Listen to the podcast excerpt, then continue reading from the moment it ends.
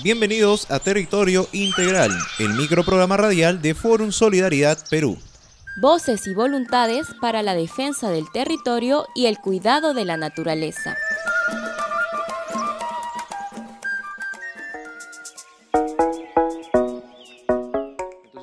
Energética debe ser necesariamente, y la ley debe contemplarlo, procesos para dejar el petróleo bajo tierra, ese petróleo que contamina la Amazonía, que contamina el litoral peruano, pero también generar un proceso que lleve hacia otra cosa, ¿no? que promueva eh, energías renovables como la solar, la eólica, la, la mareomotriz o la geotérmica, tipos de energía que son altamente eh, rentables, pero al mismo tiempo eh, no generan problemas ambientales.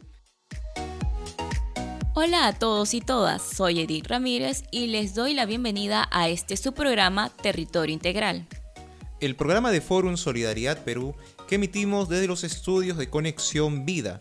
Soy Diego Quispe y es un gusto darles la bienvenida. Hemos comenzado el programa de hoy escuchando la voz de uno de nuestros invitados que nos habla de la necesidad de dejar el petróleo contaminante bajo tierra y pasar a energías ecológicas y rentables. Se trata de Antonio Zambrano, coordinador de Movimiento Ciudadano frente al Cambio Climático, MOSIC. Él es uno de los dos invitados a esta edición de Territorio Integral, con el que conversaremos sobre la urgencia de una ley de transición energética para el Perú. Así es, porque hoy está también en Territorio Integral el destacado experto internacional en este tema, Alberto Ríos, quien visita el Perú por unos días justamente para participar de actividades relacionadas a impulsar esta ley para el país. Es importante recordar que por estos días ha renunciado el ministro de Energía y Minas, Juan Carlos Liu, por estar asociado al lobismo en favor de la empresa Odebrecht, desprestigiada por sus actos de corrupción. Claro, Edith, un elemento de actualidad más para reabrir el debate energético en el país. Empezamos preguntando a nuestros invitados qué es una ley de transición energética y por qué es necesaria para el Perú. Escuchamos al experto Alberto Ríos. Una ley de transición energética es un marco normativo. Un marco normativo que tiene como objetivo iniciar un proceso de transición de un modelo energético fósil a un modelo energético renovable, respetuoso con el medio ambiente. Eh, el, objetivo de, la ley de transición energética es abarcar todos aquellos ítems, ¿de acuerdo? Eh, los, mm, los, cuales tienen una, un gran impacto medioambiental. Por ejemplo, el transporte, la generación de energía, el tratamiento de residuos y las actividades eh, de deforestación. Entonces, todo eso lo debería de alguna forma tratar la ley de transición energética. Eh, es una, en el Perú, lamentablemente, la ley de transición energética está en proceso aún de discusión y debate. ¿no? Aún no hemos pasado a la fase, por ejemplo, que ya están otros países, que ya tienen una eh, ley definida, tienen unos objetivos definidos, tienen unas estrategias definidas, tienen unos organismos que cumplen con esas acciones, medidas y programas que permiten alcanzar los objetivos de una ley. Escuchamos también la voz de Antonio Zambrano. ¿Qué nos dice al respecto? Nosotros como Movimiento Ciudadano frente al Cambio Climático lo que estamos haciendo es trabajar el debate sobre transición energética hace varios años. ¿Qué significa la transición energética? Significa la necesidad que tiene el planeta de, uno, dejar de producir o emitir gases de efecto invernadero por la quema de petróleo, gas o carbón y eh, pasarnos a una matriz, o, es decir, una forma de acceder a la energía para la electricidad, para el transporte, para eh, la calefacción en el mundo, eh, que no emita estos gases que están alterando. De la ley en particular, nosotros venimos formulándole en un debate no solamente entre abogados, sino entre personas interesadas en este proceso, la posibilidad de que así como algunos países de Europa como Francia, España, Alemania, etcétera, pero también muchos países de América Latina como México, Chile, eh, empiezan no solo a debatir la ley, sino a procesos que, gesten otro tipo de economía. ¿no? A ver, algunos le llaman economía circular, otros le llaman eh, eh, procesos frente al cambio climático o desarrollo sostenible. cada quien en su país de una forma distinta, pero lo que nosotros hacemos es eh, intentar absorber esos procesos, pero pensar también las necesidades particulares que tiene un país como el Perú, que, donde se encuentran una enorme cantidad de ecosistemas frágiles, ¿no? que tienen que ser cuidados, protegidos, etc.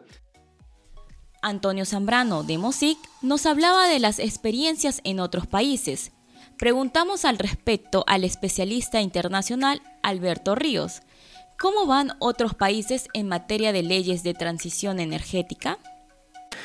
Eh, países eh, hay varios, hay varios países que tienen. Los que más destacan actualmente, los que digamos han conformado un marco normativo muy completo y lo están eh, implementando, son Francia, Reino Unido, Alemania, México, Chile.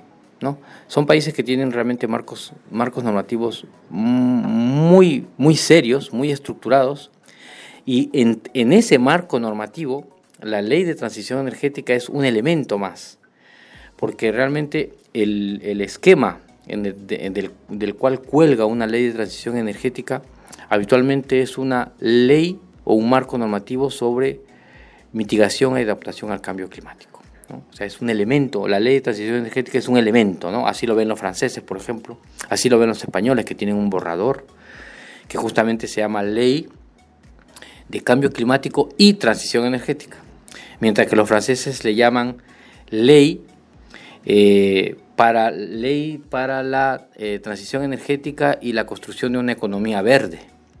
Los chilenos le llaman Estrategia 2050 y los mexicanos la tienen separada. Ley General de Cambio Climático y Ley de Transición Energética. Entonces, los marcos normativos son muy variados y dependen mucho también del histórico, del, del, histórico legislativo de cada país. O sea, los franceses, los españoles y los sudamericanos, aunque tenemos un mismo, una misma raíz común, digamos, la estructuración de marcos normativos ahí se ha ido, digamos, eh, ha ido difiriendo en función de cada país. Los franceses tienen una estructura mm, muy transversal, mientras que los españoles son más jerárquicos. Avances de países europeos y latinoamericanos que evidencian el contraste con el rezago de nuestro país. ¿Qué se debe hacer entonces para avanzar? Escuchamos a Antonio Zambrano, coordinador de MOSIC. Nuestro trabajo consiste, uno, en concientizar a la población y trabajar con activistas que están desarrollando campañas de medios, pero también campañas en las calles, hablando con la gente, generando espacios de formación para que la gente entienda qué, qué cosa es la energía, cuál es la importancia de la energía en la vida eh, de la, eh, común y corriente de las personas, pero en la sociedad, en la producción, en la forma de, de hacer economía y política. ¿no? Por un lado, y por el otro también desarrollamos, eh, además de campañas, procesos de incidencia, ¿no? en la que dialogamos con eh, actores decisores, con el Congreso, con el Ministerio de Ambiente, con eh, algunos momentos o procesos, ¿no? como fue en su momento la Ley Marco sobre Cambio Climático o el proceso de reglamentación. Entonces nuestro trabajo consiste en intentar hacer que, o poner las bases para que se discuta de manera amplia cómo cómo, cuándo y de qué, en qué periodos de tiempo vamos a lograr hacer este proceso de transición energética en nuestro país como en el planeta. ¿no? Nosotros también participamos de las discusiones de eh, las Naciones Unidas al respecto. Preguntamos también al especialista internacional Alberto Ríos, específicamente, ¿qué elementos se necesitan para avanzar a una ley de transición energética para el Perú? Bueno, toda ley tiene que tener uno tiene que tener objetivos claros, ¿no? En años claves, por ejemplo, queremos reducir el 50% de las emisiones de CO2 en el año 2030. Es un objetivo claro. Queremos em, que Lima haya 5 millones de vehículos eléctricos en el año 2030. Queremos que el 100% de la basura en Lima sea recogida, reciclada y tratada. Esos son objetivos claros y concretos. ¿De acuerdo? Con fechas determinadas. Eh, para poder hacer estos objetivos hay que sustentarlos. Y entonces estos sustentos técnicos, eh, o sea, el sustento de, poner un valor definido, ¿no? tiene que estar, digamos, eh, realizado por una serie de organismos. En España le llaman el Comité de Cambio en México le llaman el Comité de Cambio Climático, Ellos también, también tienen un comité intersectorial de estrategia climática, es decir, se, genera un grupo de organismos ¿no? que definen, uno, cuál es la realidad actual, a dónde queremos llegar y cómo llegamos a, esa, a eso. Y ese cómo llegamos ¿no? se tiene que transformar en medidas, actuaciones, acciones, eh, programas ¿no? que permitan eh, definir una estrategia para llegar a ese objetivo. Y evidentemente tiene que haber una retroalimentación, es decir, un organismo que monitoree y evalúe y te diga, oiga, usted quería llegar al 2020 con 50% de emisiones, estamos en el 2018 y no llegamos al 10, no se va a cumplir el objetivo, hay que reformar la estrategia. Esos son los elementos claves que tiene una ley de cambio climático. Realmente mucho y muy necesario por hacer. En este tema que es estratégico para Forum Solidaridad Perú y del que seguro seguiremos conversando en nuevas emisiones de Territorio Integral. Así es, Diego. Agradecemos a Alberto Ríos, especialista internacional de visita en Perú, y a Antonio Zambrano, coordinador de Movimiento Ciudadano por el Cambio Climático, MOSIC, por compartir con nosotros sus reflexiones y esfuerzos. Y les pedimos a ambos dejarnos unas palabras finales para despedir el programa agradeciendo, como siempre, su atención. Escuchamos entonces a Alberto Ríos y Antonio Zambrano, respectivamente, con sus reflexiones finales. Aparte de lo que es la estructura de la ley en sí, ¿no? que tiene objetivos, tiene mecanismos, tiene organismos, esto no funciona si no hay tres elementos clave adicionales. Uno, voluntad política. La gente, o sea, tiene que haber voluntad política en las, digamos, eh, en, las, en las esferas de toma de decisiones del país. No estoy diciendo ministros, viceministros, eh, gobierno, ¿no? Tiene que haber esa voluntad política. Segundo, la gente tiene que estar preparada, concientizada y socializada, es decir, tiene que tener herramientas para poder discernir y entender que es una transición energética. Y tercero, se necesita recursos económicos.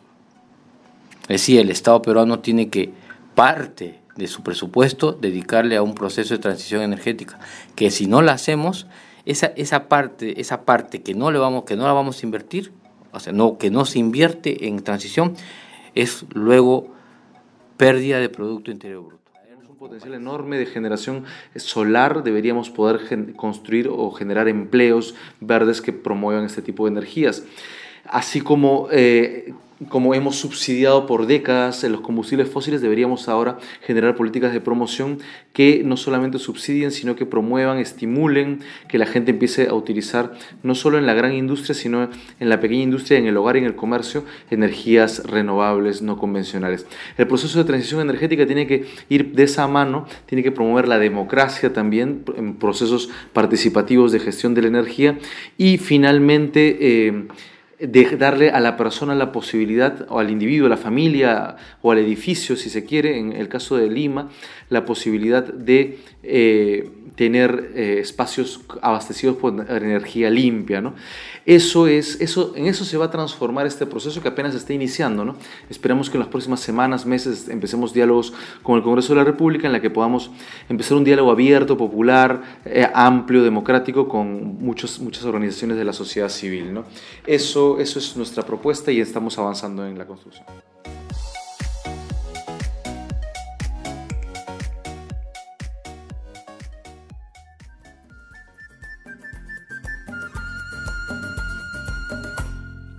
Foro Solidaridad Perú es una entidad civil que asume el concepto de territorio integral como respuesta a la actual crisis de depredación de la naturaleza y los pueblos.